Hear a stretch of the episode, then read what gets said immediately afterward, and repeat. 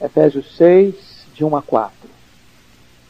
Filhos, obedecei a vossos pais no Senhor, pois isto é justo. Honra teu pai e a tua mãe, que é o primeiro mandamento com promessa, para que te vá bem e sejas de longa vida sobre a terra. E vós, pais, não provoqueis vossos filhos à ira, mas criai-os na disciplina e na admoestação do Senhor. Amém. Pais e filhos vivendo segundo a direção de Deus. O tema do nosso estudo nesta noite. Nós não poderíamos entender plenamente a pertinência e a profundidade do ensino de Paulo, se não entendermos com clareza o contexto histórico em que Paulo vivia. Ok, abrindo um parênteses, as crianças até 10 anos, obrigado pela lembrança. As crianças até 10 anos podem descer, tem um trabalho especial para vocês, obrigado. Sem entender o contexto histórico em que Paulo vivia. A família estava falida, em estado de bancarrota, tanto na cultura grega, quanto na cultura romana, quanto na cultura judaica. No judaísmo, na época de Paulo, o divórcio havia se tornado extremamente comum. Por influência da escola de Hillel, os homens se divorciavam por qualquer motivo, por qualquer razão. Não foi por outra razão que alguns fariseus chegaram para Jesus com aquela pergunta: é lícito ao marido repudiar sua mulher por qualquer motivo? Porque isto era comum e era prática daquela época. A família estava falida no sistema judaico. Se observarmos no contexto grego a prostituição tinha sido incorporada na prática familiar dos gregos. E era muito comum as pessoas terem ah, o cônjuge, mas viverem uma vida extraconjugal para os seus deleites e prazeres carnais.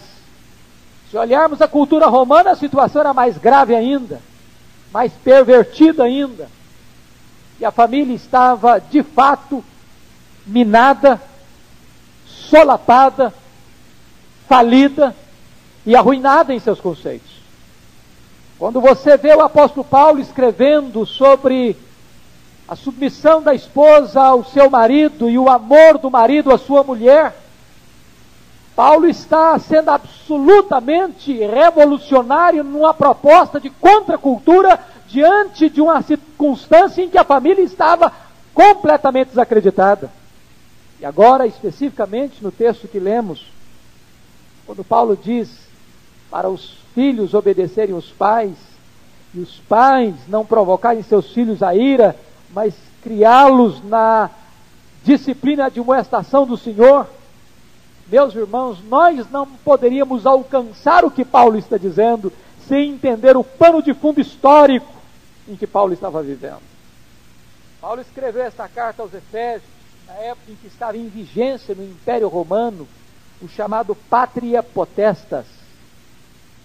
E esse era o regime na época em que o pai tinha total autoridade sobre a sua família. Dentro do sistema romano, a mulher era uma propriedade do homem e o homem era o dono de seus filhos. O pai tinha autoridade para casar o filho, para divorciar o filho, para escravizar o filho, para vender o filho, para rejeitar o filho ou para matar o filho. O poder de vida ou morte de um filho ou de uma filha estava nas mãos de seu pai. O pai era lei. Havia um costume, pátria potestas, e quando uma criança nascia, esta criança era levada ao seu pai e deixada aos seus pés. Se o pai apanhasse esta criança, era símbolo de que ele estava aceitando esta criança. Mas se ele não levantasse esta criança e não a tomasse em seus braços, esta criança então era rejeitada ou era abandonada. E então alguém apanhava esta criança e fazia dela uma escrava. Se fosse uma menina, podia fazer dela uma prostituta. Ou se esta criança era doente ou aleijada, este pai poderia jogar esta criança num rio, ou abandoná-la numa estrada, ou abandoná-la para ser devorada pelas feras. Esse era o contexto do mundo sem alma, sem sentimentos, onde o pai era a figura de um déspota, de um carrasco, sem sentimento e sem amor natural. Portanto, as palavras de Paulo se revestem de um significado muito mais profundo diante de um contexto desse. Mas talvez, do lado de cá do século XX, já nos albores do século XXI, estejamos vivendo uma realidade diametralmente oposta ao pátria potestas, onde os pais perderam a autoridade sobre os filhos, onde a família está acéfala, onde marido e mulher estão brigando porque estão confusos acerca do papel que cada um deve ocupar na família. E os filhos estão à mercê desta confusão, desta falta de autoridade. E esta situação deu uma guinada muito grande, mormente na década de 60, com a Revolução Hippie, onde a Revolução Hippie levou a juventude a uma contracultura de revolta absoluta ao status quo. Se o normal era viver em família, vamos viver fora da família. Se o normal é cortar o cabelo curto, vamos deixar o, o homem deixar o cabelo crescer. Se o normal é o casamento, vamos é, abominar o casamento. Se o normal é um homem ter relação com a sua mulher, vamos então advogar o sexo grupal. Se o normal é obedecer leis e regras e normas familiares, vamos viver completamente soltos, sem estar atrelados à família. Estimulado ainda pelos quatro cabeludos de Liverpool, os Beatles, tiveram a petulância de dizer, através de seu líder John Lennon, que o grupo era mais famoso do que Jesus Cristo se introduziu no mundo três coisas que minaram a vida da juventude: rock, sexo e drogas, aliadas ao ocultismo. E eu ouvi, parece-me que esta semana, uma propaganda na televisão que me impressionou. Diz que o rock and roll mudou o mundo, mas as drogas do rock and roll, rock and roll destruíram a sua vida. E esta contracultura, então, levou a juventude a sacudir de si o jugo da submissão aos pais. E hoje parece que está se tornando cada vez mais comum aquilo que ouvimos dessa dramática história acontecida em São Paulo, da filha programar, planejar e ajudar a executar o assassinato de seus próprios pais. Estamos vendo o oposto o outro lado da moeda. Voltando ao texto, se perceberam os irmãos, esta sessão começa lá com o capítulo 5, versículos 18 a 21, quando Paulo vai falar da plenitude do Espírito Santo. E a plenitude do Espírito Santo vai produzir algumas atitudes na vida do cristão, quatro delas. Primeiro, vai produzir comunhão falando entre vós com salmos e hinos. Vai produzir adoração, entoando e louvando de coração ao Senhor. Vai produzir gratidão em tudo, dando graças ao nosso Deus e Pai. E vai produzir submissão, sujeitando-vos uns aos outros no temor de Cristo. E esse versículo 21, então, como dissemos quarta-feira passada, é a dobradiz que vai ligar o que vem antes com o que vem depois. Então, Paulo vai falar de submissão da esposa, dos filhos, dos empregados, mas não desconectado ao ponto de que os maridos, os pais e os patrões não estão desobrigados também da submissão, porque o verso 21 exige sujeitando-vos uns aos outros no temor de Cristo. De certa forma, então, Paulo está dizendo para nós que o nosso cristianismo precisa ser capaz de mudar o nosso relacionamento dentro da família, com marido e mulher, de mudar os nossos relacionamentos dentro da família, como filhos e pais, pais e filhos, e deve mudar os nossos relacionamentos na sociedade, na posição de patrão empregado, empregado patrão. Se o nosso cristianismo não é capaz de produzir transformação nos nossos relacionamentos, a nossa vida cristã está falida. Paulo diz que plenitude do Espírito Santo não é uma experiência mística, arrebatadora, onde nós estamos envolvidos num clima de emoções que estão nas alturas. Pelo contrário, Paulo diz que a plenitude do Espírito Santo se verifica no relacionamento de um marido que ama a esposa, de uma esposa que se submete ao marido, uma vida cheia do Espírito Santo é, se, se é vista através da submissão aos pais, do amor aos pais e disciplina dos pais aos filhos, do cuidado que o patrão tem com os empregados e da maneira séria com que esses empregados trabalham para os seus patrões. Certa feita, Mahatma Gandhi estava viajando de trem na Índia e de repente um jovem bêbado começou a criar alguns transtornos no vagão onde Mahatma Gandhi estava presente. Começou a cuspir no chão, começou a falar impropérios. Ele estava tão bêbado que Mahatma Gandhi chegou para exortá-lo e ele usou de palavrões para é, insultar Mahatma Gandhi. Chegaram no local, havia uma grande multidão aguardando Mahatma Gandhi.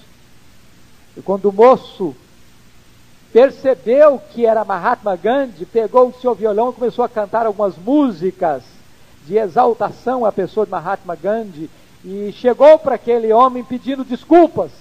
Mahatma Gandhi disse para ele o seguinte: Você é do tipo que me entoa canções, mas não obedece os meus ensinamentos. Quantas vezes isso pode acontecer até com aqueles que são chamados de cristãos, que entoam palavras de exaltação a Jesus, que proclamam hinos de louvor a Deus, mas que não expressa na sua conduta doméstica marido e mulher, mulher e marido, pais e filhos, filhos e pais. Uma postura que exalte a este Deus que nos deu estes princípios. Então nós vamos olhar à luz desse texto, irmãos, as duas vertentes que Paulo nos dá. Primeiramente, o dever dos filhos com seus pais, versículos de 1 a 3. Filhos, obedecei a vossos pais o Senhor, pois isto é justo. Honra teu pai e tua mãe, que é o primeiro mandamento com promessa, para que te vá bem e sejas de longa vida sobre a terra. E Paulo nos dá aqui três razões e três motivos pelos quais os filhos devem obedecer aos seus pais. A primeira razão que Paulo alista aí é a razão da própria natureza. Versículo 1: Filhos, obedecer a vossos pais, pois isto é justo você percebe que nós não precisaríamos da revelação especial de Deus para entendermos este princípio. A obediência dos filhos aos pais é um princípio natural de Deus. Ele está até no reino animal. Se você pegar, por exemplo, a lei da própria natureza ensina isso. Se você perceber o padrão ou o comportamento da sociedade que não conhece a Deus, estabelece esse princípio. Se você ainda examinar, os moralistas pagãos ensinavam isso. Os filósofos estoicos ensinavam a obediência dos filhos aos pais. As religiões não cristãs ensinam este princípio. Olha o budismo. Observa o confucionismo. Veja os ensinos do islamismo. As grandes religiões não pagãs ensinam esse princípio: que os filhos devem obedecer aos seus pais. A cultura oriental é extremamente forte dentro deste princípio. Cultura chinesa, por exemplo, cultura japonesa, cultura coreana. Aliás, se você for examinar uma das razões do crescimento da igreja na Coreia do Sul, todos eles apontam este como um dos grandes fatores, que a religião pagã que reinou naquele país milênios sempre ensinou que os filhos devem obedecer aos seus pais. Então, uma pessoa é obediente e respeita esse princípio antes de vir para o cristianismo.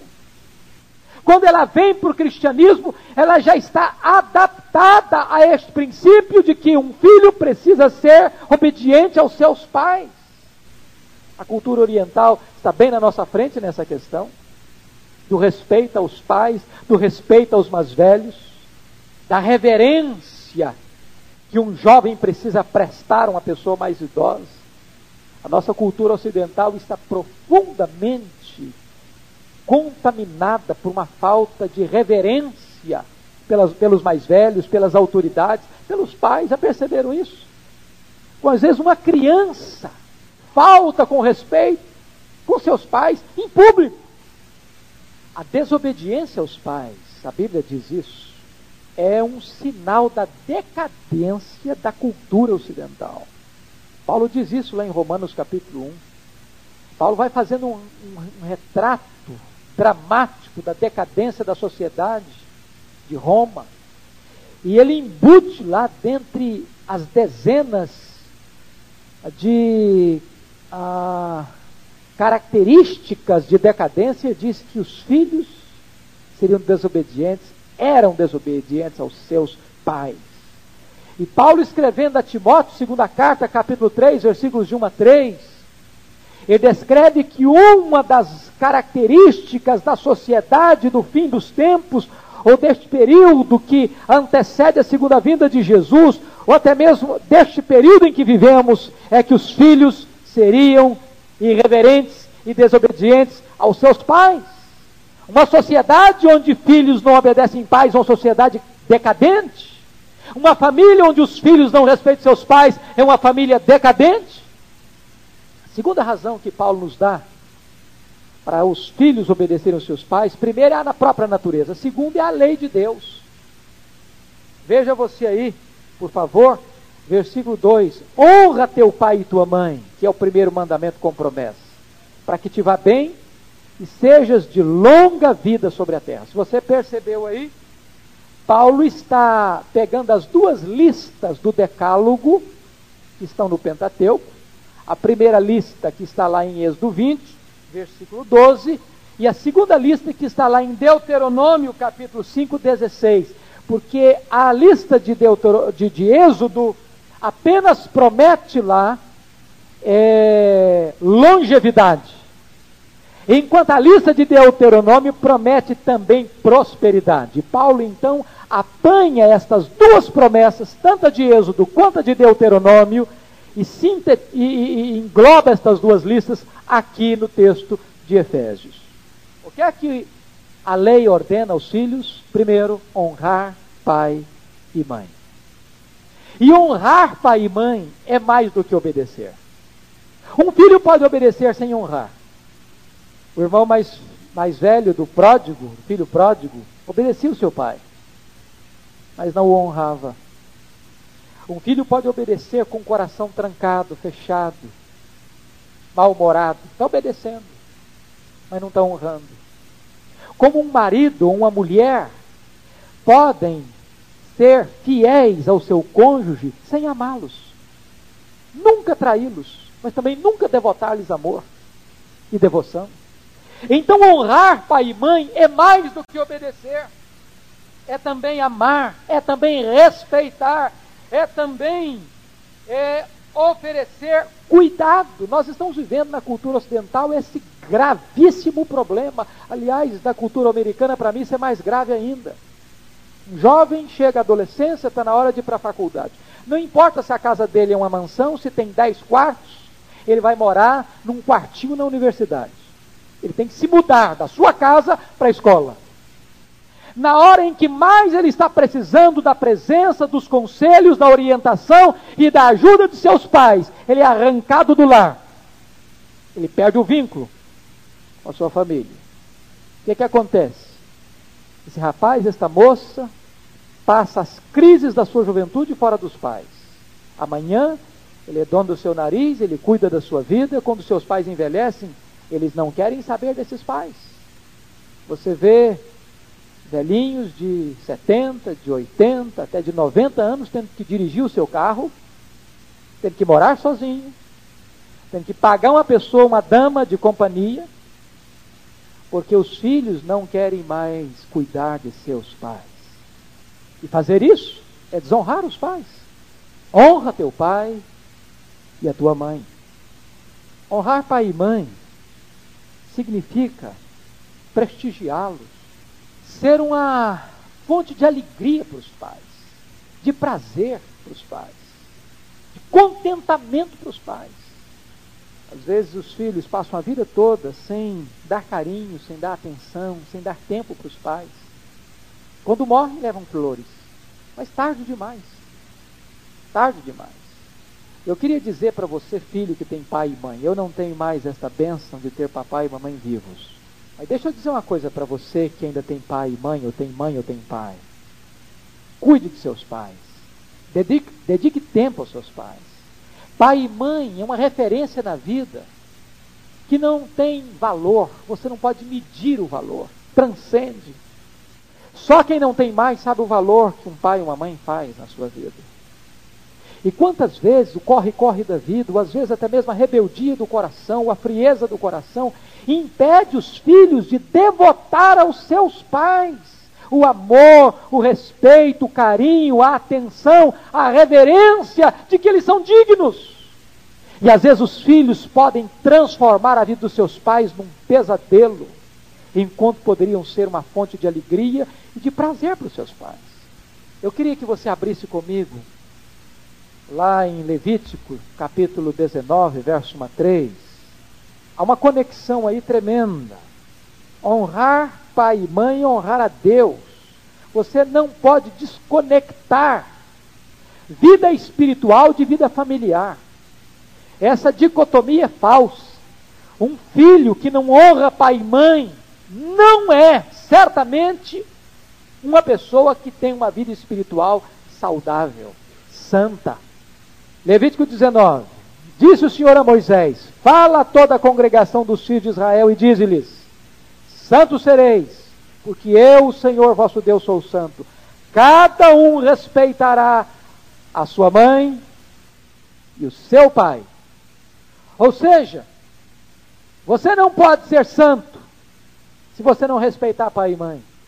Você não pode ter uma vida espiritual plena se você não respeitar pai e mãe. Você não pode levar Deus a sério se você não respeitar pai e mãe. Um filho que desobedece pai e mãe insurge-se contra a autoridade do próprio Deus. A autoridade que os pais têm é uma autoridade delegada por Deus, e não acatá-la é insurgir-se contra o próprio Deus. Lembram de José? Quando ele obedece a seu pai, indo encontrar os seus irmãos, mesmo sabendo que os seus irmãos tinham uma disposição contrária contra ele. Ele vai. Dispõe-te, filho, e vai. José responde: Eis-me aqui, meu pai. Obediência, pronta. Tinha um colega de turma, o Hermes, o presbítero Hermes o conhece, o reverendo Milton Ribeiro.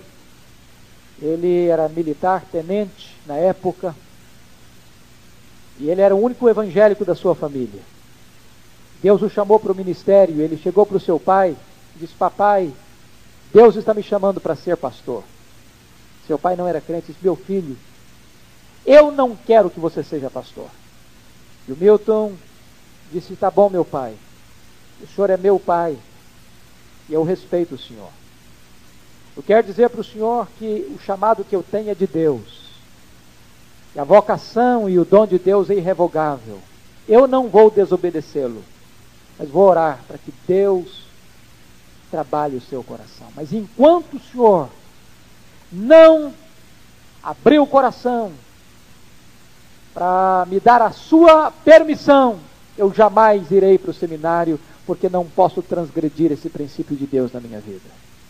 E orou durante um bom tempo, até que um dia o seu pai o chamou e disse: Filho, você pode ir para o seminário e vai com a minha bênção.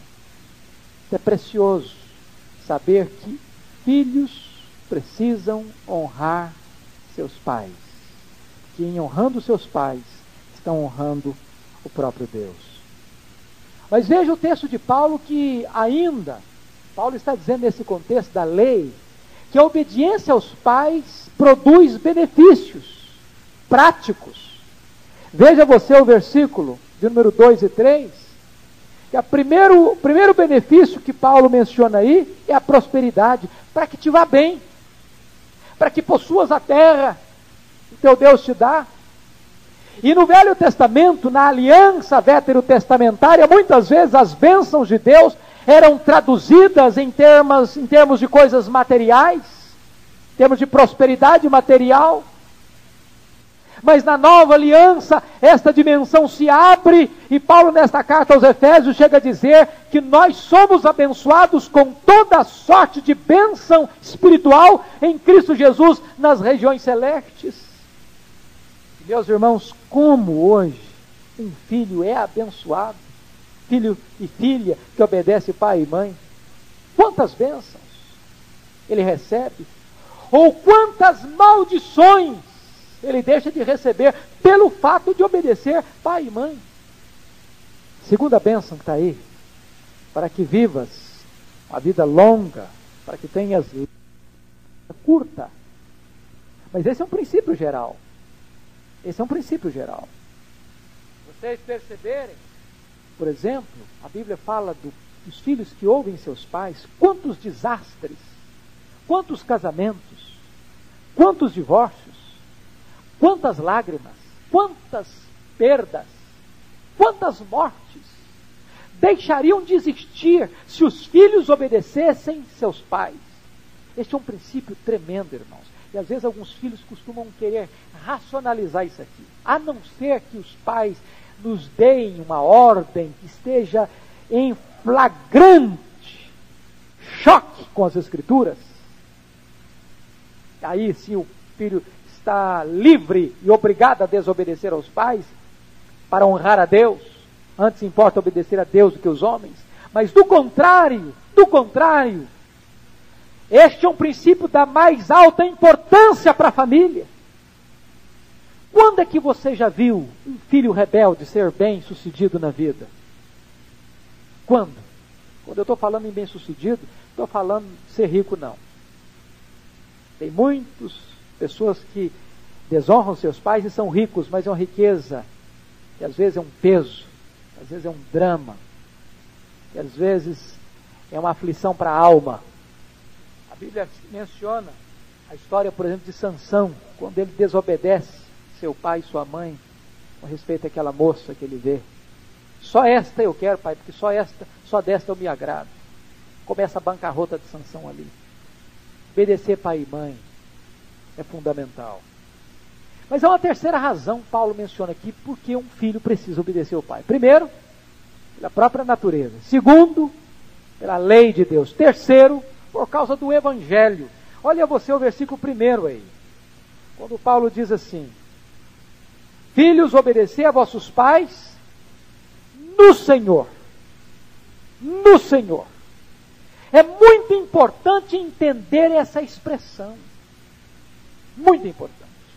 Aliás, nós temos que associá-la com Colossenses 3,20, porque lá em Colossenses 3,20, que de certa forma é um paralelo desse texto, há uma outra palavra que nós temos que equilibrá-la com essa. Aqui em, Filipen, em Colossenses 3,20 diz assim: Filhos, em tudo obedecei a vossos pais, pois fazê-lo é grato diante do Senhor. Nós temos que entender esse tudo aqui, como explicamos há duas quartas-feiras, sobre o que é em tudo das graças. Esse tudo aqui não implica ou não está englobando o mal moral. Por exemplo, imagine que um pai resolva, pela sua devassidão moral, querer ter relações com a própria filha. Como acontece, infelizmente, hoje, não raro. Se essa filha desobedece o pai, ela está em desobediência à palavra de Deus? Absolutamente não. Imagine que um pai, na sua devassidão, tente conduzir um filho às drogas, ou ao roubo, ou à desonestidade, ou uma prática que Deus abomina. Se esse filho desobedece o pai, ele está em desacordo com as Escrituras? Absolutamente não. Então nós temos que entender que esse tudo aqui não é tudo genérico, é tudo que seja compatível com aquilo que é agradável, é grato diante do Senhor. Nós estamos, é, infelizmente, sendo influenciados, de certa forma, por uma corrente é, que nos ensina a agradecer a Deus por tudo, a louvar a Deus por tudo, até pelo mal moral. Isso não é bíblico, isso não é correto. Nós não, uma mulher não pode agradecer a Deus pela embriaguez do marido. Um marido não pode agradecer a Deus porque a esposa adulterou. Porque nós não podemos agradecer a Deus por alguma coisa que Deus abomina. Então, temos que entender esse tudo nesse contexto. E aqui Paulo diz: Filhos, obedecer aos vossos pais no Senhor. E o que significa? Significa que os filhos devem obedecer aos pais por esta razão a mais, por esta razão maior, por esta razão excelente, eles devem obedecer aos seus pais, porque eles são submissos, eles, filhos, são submissos a Jesus Cristo. Por causa da obediência que eles devem a Jesus, eles então devem obedecer aos seus pais. Porque eles são cristãos, eles devem obedecer, obedecer aos seus pais. Porque eles têm o temor de Deus e são servos de Deus e fazem parte desta aliança com Deus, eles então obedecem aos seus pais. Eles obedecem porque isto é agradável ao Senhor, porque isto é grato ao Senhor. Agora, irmãos, vamos olhar a contrapartida do verso 4. Qual é o dever dos pais com os filhos? O que é tremendo, talvez se fosse hoje, no contexto do mundo de hoje, a ênfase teria que ser a contrária do que está aqui. E vós, pais, não provoqueis vossos filhos a ira, mas criai-os na disciplina e na admoestação do Senhor. Veja você que no contexto do pátria potestas, quando o pai tinha todo o poder e autoridade sobre os filhos, a ênfase de Paulo não é os pais exercerem a autoridade, mas conter a autoridade. Parece que Paulo está querendo cortar um pouco as asas dos pais que têm um poder absoluto de vida ou morte sobre os filhos. Por isso, Paulo está mostrando agora um outro modelo para os pais seguirem, não o pátria potestas, mas o modelo divino. E Deus aqui é o modelo de paternidade. Ele é aquele quem toma o nome, toda a família, nos céus e sobre a terra. É dele que se origina a ideia de paternidade. E Paulo está começando a dizer para os pais: olhem para Deus e vejam como Deus trata os seus filhos. E vocês, pais, precisam tratar os seus filhos da mesma maneira que Deus trata os seus filhos. É assim que deva ser a postura do pai e da mãe. Embora, no versículo 4, Paulo usa aqui, quando ele fala, filhos, obedecer a vossos pais, está falando de pai e mãe. Quando ele chega no verso 4, diz: vós, pais, não provoqueis vossos filhos a ira, mas criai-os na disciplina de demonstração do Senhor. A palavra pais aqui se refere apenas aos maridos. Mas os estudiosos, os exegetas, é, acreditam que as mães estão aqui também incluídas, como quando às vezes você dirige meus irmãos. Você está se referindo não apenas aos homens, mas também às mulheres, e por isso que a nossa linguagem hoje é, já não aceita mais isso. Quando você dirigir um auditório, você pedir meus irmãos e minhas irmãs, porque a linguagem hoje parece que não está aceitando mais você se dirigir meus irmãos, querendo dizer com meus irmãos também as minhas irmãs. Mas naquela época, talvez, nós não podemos afirmar categoricamente, mas possivelmente as mães estivessem incluídas também aí nesse pais no versículo 4, segundo os estudiosos. Aqui uma exortação negativa. Qual é a exortação negativa? Não provoqueis vossos filhos a ira. Lá no contexto de Colossenses, não irriteis os vossos filhos. E como é que um pai e uma mãe pode irritar os seus filhos ou provocá-los a ira? Primeiro, que Paulo está querendo dizer com isso? Paulo está querendo dizer o seguinte: que cada um de nós, seres humanos, é um ser e uma personalidade delicado. Nós somos delicados. Nós somos sensíveis. E um pai e uma mãe precisa ter muito cuidado na maneira de tratar os seus filhos, para não irritá-los, para não provocá-los a ira. E como fazer isso? Como é que um pai ou uma mãe provoca a ira? Por exemplo, o excesso ou ausência de autoridade provoca a ira nos filhos. Um pai e uma mãe que solta o filho e não dá limite para ele o provoca a ira. Esse filho se sente não amado, desprotegido. Isso passa para o filho a seguinte lição: para mim, tanto faz como tanto fez, meus pais não estão nem aí comigo. O contrário disso é o excesso de autoridade, onde o pai e a mãe bota como que um cabresto e monitora os filhos a vida inteira. E o filho se sente como uma pessoa que não cresce, que não amadurece, que nunca vai estar preparada para a vida, e parece que os pais sempre estão dizendo isso para os filhos: eu não confio em você, por isso vou continuar monitorando a sua vida. Isso provoca os filhos a ira. Paulo diz ainda que isso provoca os filhos ao desânimo, lá em Colossenses 3,20. Outra coisa, como é que um pai e uma mãe provoca filho a ira? Quando um pai e uma mãe pensa que todos os filhos são iguais, quem é pai e mãe, mais de, de um filho aqui, sabe que cada filho tem a sua peculiaridade, não é verdade? E nós, pais, precisamos ter discernimento e sabedoria de Deus para não querer cobrar de um filho a mesma reação do outro, porque o outro é absolutamente outro. Com outra personalidade, com outro temperamento, com outra perspectiva, com outros aspectos que só são dele, que Deus criou e jogou a forma fora. Não existe mais ninguém igual a ele no planeta. Quantas vezes os pais começam a irritar os filhos quando comparam um com o outro? Por exemplo, nem todo filho tem o mesmo QI. Tem filho que tem uma capacidade maior de aprender do que o outro. E quando você exige daquele outro filho um desempenho escolar no mesmo nível do outro, você pode estar irritando seu filho a sua filha a ira. Ele é outra pessoa, com outra capacidade. Talvez com outros talentos. Talvez um vai gostar demais de matemática, o outro vai odiar matemática. Porque às vezes o pendor dele é para outra área. E você quer que aquele filho tenha o mesmo desempenho que o outro teve, quando às vezes a inclinação daquele outro é para uma área específica. E então vai irritar o filho a ira porque não respeitou a individualidade daquele filho ou daquela filha. Eu li um testemunho bonito há poucos dias de Benjamin West. Era criança e um dia ele, a mãe saiu de casa e o deixou é, é, com, a, com a irmãzinha menor. E ele conseguiu pegar uma lata de tinta e pegou um, um, uma cartolina. E quando a mãe chegou, ele estava tentando desenhar o rosto da irmã. E quando a mãe chegou, ele estava todo borroscado de tinta, da cabeça aos pés. E a mãe chegou e encontrou aquela bagunça. E o menino todo cheio de tinta. E a mãe, em vez de chegar e dar uma briga com ele, ela chegou e deu um beijo nele e disse: Meu filho, que coisa fantástica que você fez. E ele testemunha mais tarde: O beijo da minha mãe fez de mim um pintor. Fez de mim um pintor.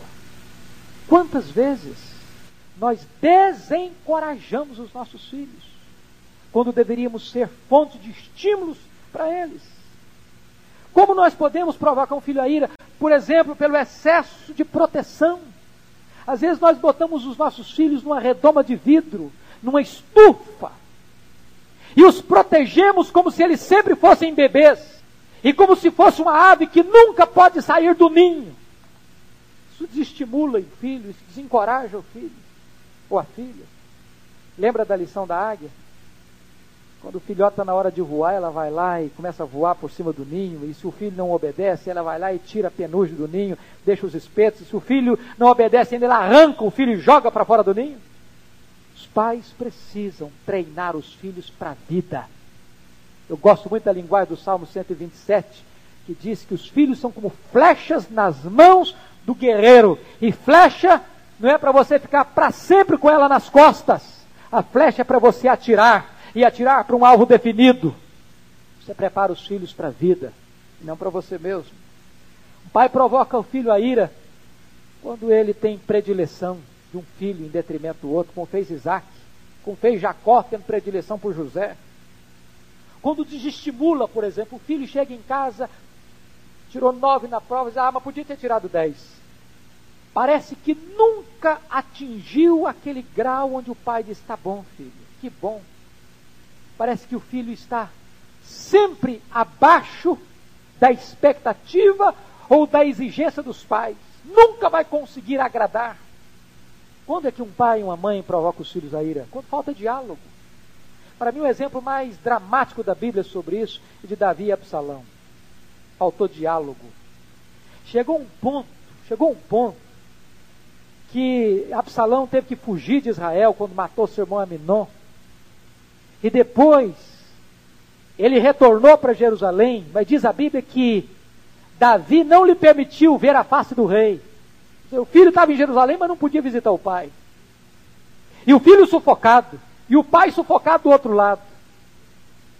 E um dia Absalão mandou um recado para o seu pai: Papai, eu prefiro que o senhor me mate, antes que o senhor fale comigo. Olha o desespero de um filho precisando falar, de desafogar o coração, de abrir o peito. E o pai não conversa com ele. E no dia que Absalão foi ao palácio, diz a Bíblia que Davi deu um beijo no seu rosto e não falou nada com ele. E Absalão ficou tão magoado que saiu do palácio para armar uma conspiração contra o seu pai. E nessa empreitada, Absalão morre e Davi chora. Chorou. Talvez mais com remorso. Porque nunca teve um momento de diálogo com o filho, tendo uma pendência tão grave para ser resolvida.